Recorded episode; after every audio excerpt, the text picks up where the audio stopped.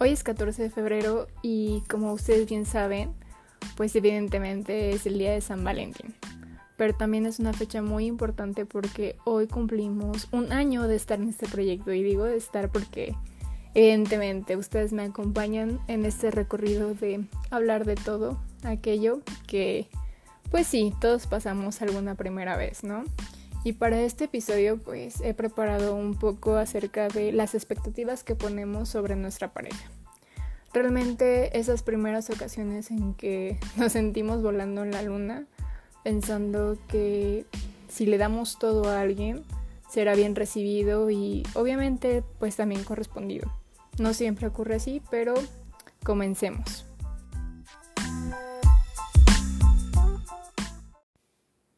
Bien, Hablemos de las expectativas.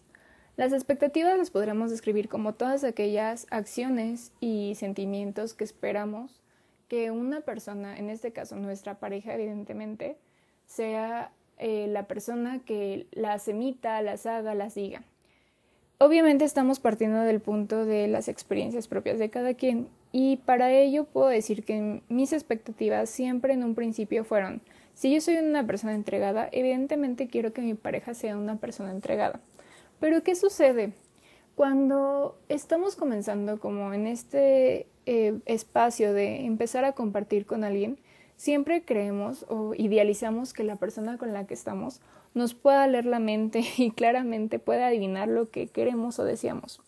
Lo cual eh, a través de las experiencias hemos entendido que no siempre funciona así y que hay que ser claros desde un inicio en lo que decíamos o pensamos, ¿no?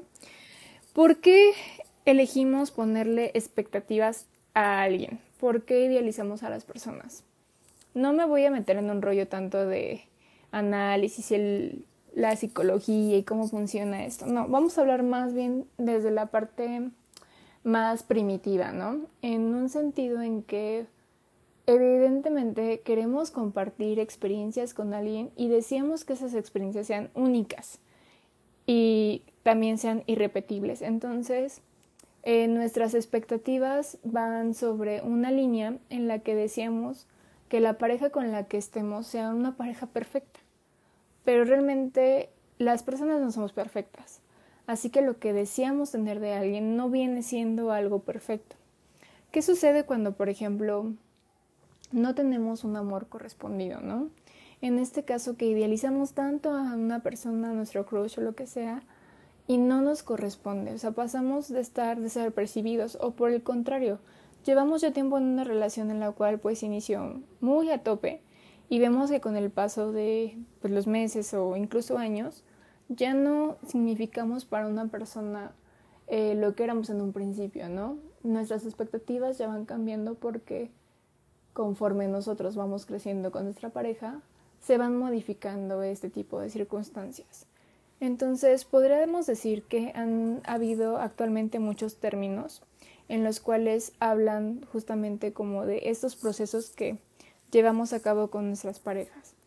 Y claramente creo que una de las cuestiones que más nos han dolido o nos pueden doler es el hecho de poner esas idealizaciones en alguien que jamás nos va a corresponder, ¿no? O sea, tener que entender que nuestro corazón se lo estamos entregando a alguien que pues evidentemente uno ni está interesado en nosotros y dos, cómo vamos a, este, a poder llevar esa desilusión amorosa, ¿no? ¿En qué nivel? Ahora, eh, también está muy caótico que, por ejemplo, la pareja con la que estemos, igual, eh, nosotros seamos unas personas muy entregadas o viceversa, ¿no? Incluso podemos tener una pareja que sea muy entregada a nosotros y a nosotros no nos nazca entregarle nada. Entonces ahí nos tendremos que cuestionar, ¿realmente estoy con quien quiero o solamente estoy con quien puedo estar?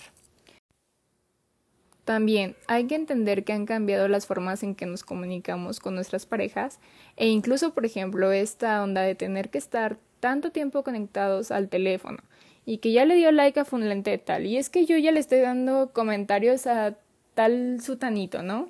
Y es que no me contesta, seguramente ya se le cayeron los dedos. Son cosas que al final también idealizamos de la persona. Creo rotundamente que desde mi experiencia puedo hablar eh, diciéndoles la primera vez que yo me superclavé en las cuestiones de eh, esto de idealizar a alguien a través de uso de redes sociales.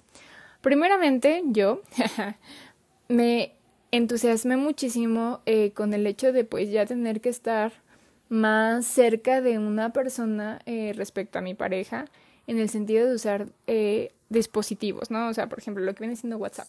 Recuerdo que la primera práctica en la cual yo dije ya valió fue cuando en el nombre de mi pareja le puse un emoji. Un emoji representativo de esa persona. O sea, desde ahí estoy ya haciendo algo para idealizarla y para decir es que es él. Es él y por eso tienen que tener esa distinción, ¿no? Es una expectativa que yo tenía porque obviamente si me preguntan que si a mí me gustaría que en mi nombre dijera algún emoji o algo que me representara, claro que sí, es algo que espero. Entonces, si por ahí estás escuchando esto, ya sabes qué es lo que estoy esperando. Pero bueno, retomando el punto es que em, empezamos a idealizar también a las personas en medios digitales y a veces mucho de lo que decimos no cuadra con lo que hacemos en el mundo de la virtualidad.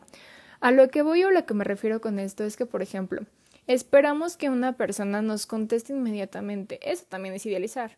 Cuando vivimos en un mundo tan ajetreado que evidentemente no nos permite estar 24/7 pegados al teléfono, aunque lo hagamos, para contestarle a nuestro amorcito y decirle, ay, sí, mi vida, yo también, ¿no? Incluso creo que han habido situaciones en las que, pues, pareciera que tenemos una falta de atención hacia nuestra pareja por no ser inmediatos, ¿no?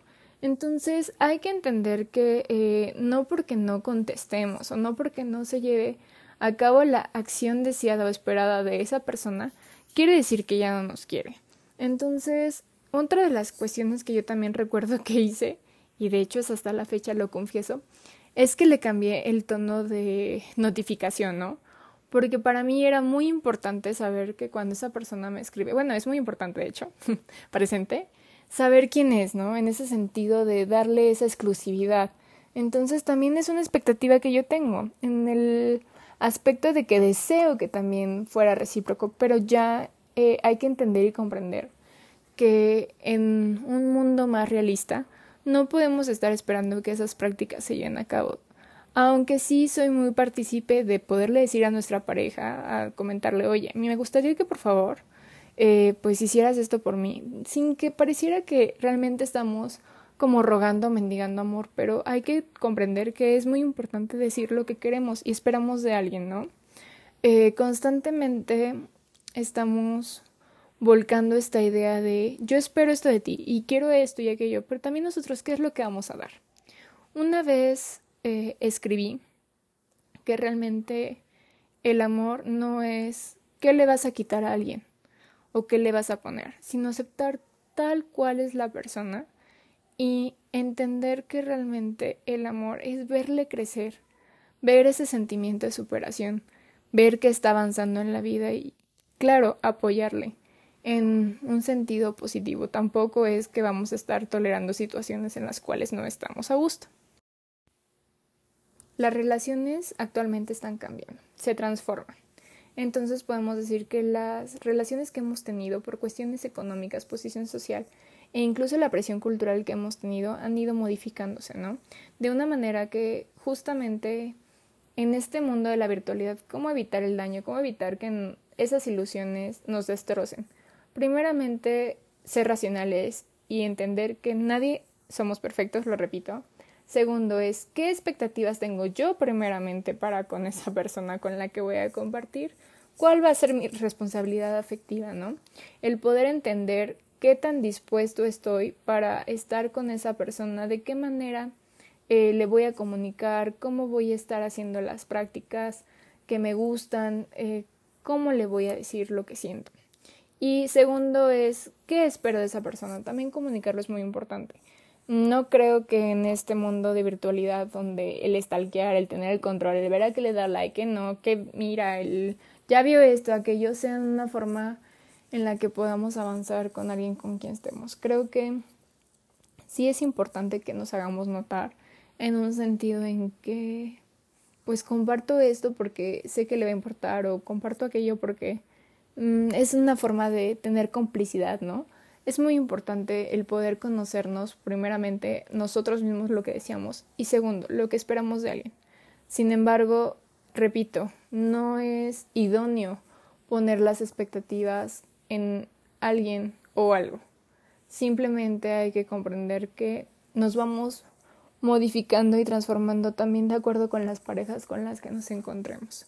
Y creo que no hay mejor manera que ser afín y poder decir, ya me siento a gusto, ya estoy en casa, es aquí y creo que puedo dar esto, espero recibir aquello, habrá cosas que no me gusten, habrá cosas que sí, pero la manera siempre es de qué modo puedo yo como persona avanzar como pareja, ¿no?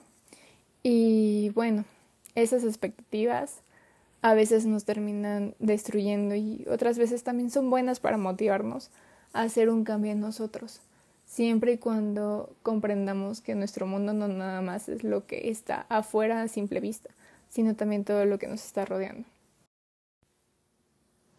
A manera de recapitulación podemos decir que cuando conocemos a alguien y nos atrae, de manera inconsciente comenzamos a pensar en esa persona.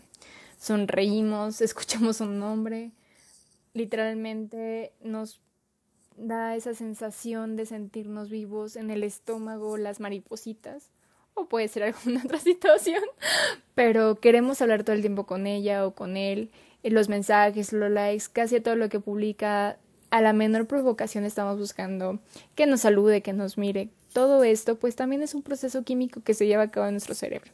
No hay que olvidar que existe la dopamina, la oxitocina y la serotonina, que son aquellas cuestiones que activan nuestro gusto por las personas y queremos que todo suceda, prácticamente todo con ella y bueno, es algo incontrolable y poco podemos hacer para darnos cuenta que es una realidad que también es químico, entonces podremos decir que la química se la podemos dejar al amor y la cuestión sexual yo creo que podría entrar en la parte de física, no sé, ya ustedes me dirán. Y bueno, en esta manera empezamos a crear historias sobre esas personas y aseguramos que son la maravilla, aunque llevemos, no sé, tres días de conocerlos, una semana, el amor de tu vida llega en dos días, ¿no?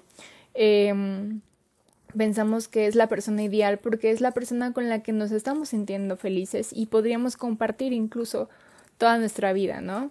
Eh, poniéndole cada vez más bondades y ni siquiera sabemos si realmente la conocemos a fondo. Incluso podríamos hablar un poco acerca de este Museo de las Relaciones Rotas, eh, donde si ustedes no han ido, espero que todavía tengan el chance de poder ir a verlo. Eh, justamente es una especie de... Em, ¿Cómo lo iremos? Pues sí, recapitulación de esos objetos a los cuales les damos un valor sentimental porque representan cuestiones importantes de lo vivido con esa pareja y muchas de esas relaciones pues duraron un mes, dos meses. No quiero decir que no sean intensas, sino quiero decir que, que no sean eh, especiales, pero no podemos decir que es el amor de tu vida en tres meses y ni siquiera en tres meses puedes llegar a conocer tu colonia, de verdad, o sea, eso no se puede. Entonces, eh, las expectativas son aquella esperanza o la posibilidad de conseguir algo.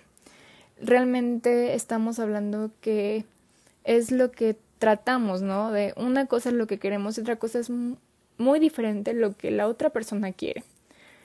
Y vaya, en este sentido, pues tenemos que entender que uh, dentro del de, el papel de las relaciones y lo complejo que puede llegar a ser, eh, hay que hablar un poco de también lo importante que es dejar en claro las cosas desde un primer inicio. Entonces, fácilmente les podría decir que uno, hay que dejar en claro lo que te gusta y lo que no.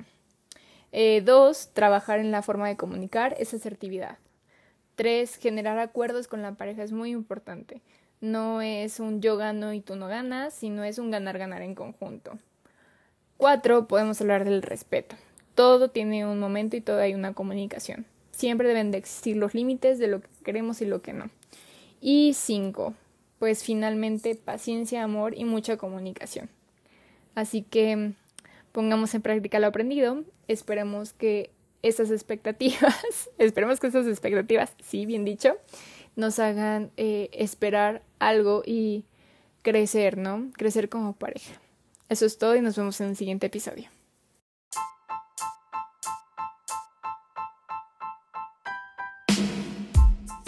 Los esperamos el siguiente lunes con otro episodio. Gracias por acompañarnos. ¿Me estoy yendo o estoy acabando?